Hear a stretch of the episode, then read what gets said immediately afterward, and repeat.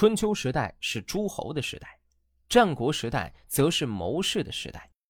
与春秋时期的霸权不同，战国是谋士们的天下，他们凭借着自身的智慧搅动天下风云。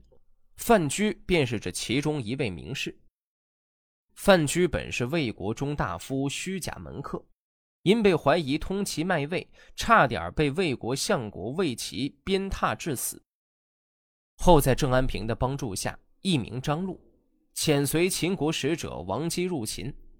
范雎随秦使王姬由魏入秦之后，并没有引起昭王的特别重视，昭王并没有立即召见他。为了能使自己的治国才能得以早日施展。范雎不得已给昭王写了封上书，向昭王自荐，并希望他能够召见自己，以便进一步陈述自己的治国谋略。昭王读信后大悦，并立即下令召见范雎。范雎见昭王之后，提出了远交近攻的策略，抨击乡侯魏冉越过韩国和魏国而进攻齐国的做法。他主张。将韩魏作为秦国兼并的主要目标，同时应该与齐国等保持良好的关系。范睢被派为客卿之后，他又提醒昭王，秦国的王权太弱，需要加强王权。秦昭王遂于前二百六十六年废太后，并将国内四大贵族赶出函谷关外，拜范雎为相。范雎为人恩怨分明。掌权之后，先羞辱魏使虚假，之后又迫使魏齐自尽，又举荐郑安平出任秦国大将，王姬出任河东郡守。公元前二百六十二年，长平之战爆发，两军对垒三年之后，范雎利用反间计，使赵国启用无实战能力的赵括代廉颇为将，使得白起大破赵军。长平战后。范雎嫉妒白起的军功，借秦昭王之命，迫使白起自杀。范雎来到秦国，秦昭王在宫廷里迎接，恭敬的执行宾主的礼节。范雎表示辞让。这一天接见范雎，看见那场面的人，无不脸色变得严肃起来。秦王屏退左右的人，宫中没有别人了。秦王跪着请求说。先生，拿什么来赐教寡人？对，对。过了一会儿，秦王再次请求，范雎说：“对，对。”像这样有三次了，秦王长跪着说：“先生不肯赐教寡人吗？”不是臣子敢这样啊！臣子听说，当初吕尚遇到文王的时候。身份只是个渔夫，在渭水北岸垂钓罢了。像这种情况，关系可说是生疏的。结果一谈就认他做太师，请他同车一起回去，这是他们交谈的深呐。所以文王果真得到吕尚为他建立的功勋，终于具有天下，而自身成了帝王。假如文王因为跟吕望生疏，而不跟他深谈，这样周就没有天子的德行，文王武王也就不能成为王了。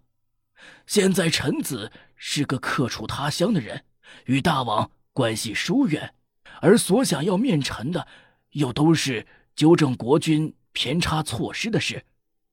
处在人家骨肉之间，臣子愿意献上一片浅陋的忠诚，却不知大王的心意如何。所以，大王连问三次而不回答，就是这个原因。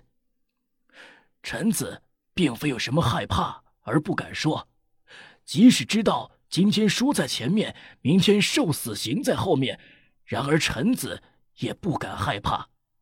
大王真能实行臣子的话，死不足成为臣子的祸殃，流亡不足成为臣子的忧虑，浑身涂漆，像生烂疮。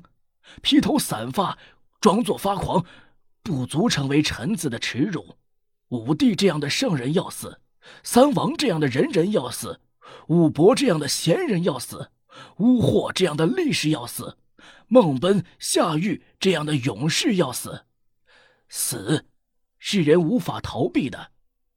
处在难免一死的形势下，可以对秦国稍微有些益处，这就是臣子最大的希望了。臣子还担心什么呢？伍子胥藏在袋子里，混出少官，夜间赶路，白天隐蔽。到了陵水，没东西可吃，坐着走，爬着行，在吴市讨饭，最后振兴了吴国。吴王阖庐成为霸主。假如臣子进献谋略能像伍子胥那样，就是把我禁闭起来，终身不再见大王。只要臣子的主张实行了。臣子忧虑什么呢？姬子、皆于他们浑身涂漆，像生赖疮，披头散发，装作发狂，可是对殷朝、楚国并无好处。假如臣子可以和姬子、婕妤有相同的行为，浑身涂漆能对我认为贤明的君主有所帮助，这就是臣子最大的荣耀了。臣子又有什么耻辱呢？臣子之所怕的，只怕臣子死了以后，天下人看到臣子尽了忠，而身体倒下，从此锁住了嘴，裹住了脚，没有人再愿到秦国来罢了。大王上怕太后的严厉，下受奸臣的伪装迷惑，居住在深宫之中，离不开辅臣的手，终身受到蒙蔽，没法洞察奸佞，大则王室覆灭。小则自身陷于孤立危险的境地，这才是臣子所怕的。至于那些被困受辱的事，死刑流亡的祸殃，臣子不敢害怕。臣子死了，而秦国能够治理好，比活着更有意义。先生，这是什么话？秦国远离中原，必处西方，寡人又笨拙而不贤明。先生竟能光临此地，这是上天要寡人来劳烦先生，从而使先王的宗庙得以保存呢。寡人能够受到先生的教诲，这是上天恩赐于先王而不抛弃他的儿子呀。先生为什么要这样说呢？事不论大小，上到太后，下到大臣，希望先生全都教导寡人，不要怀疑寡人呐。范雎向秦王拜了两拜，秦王也向范雎拜了两。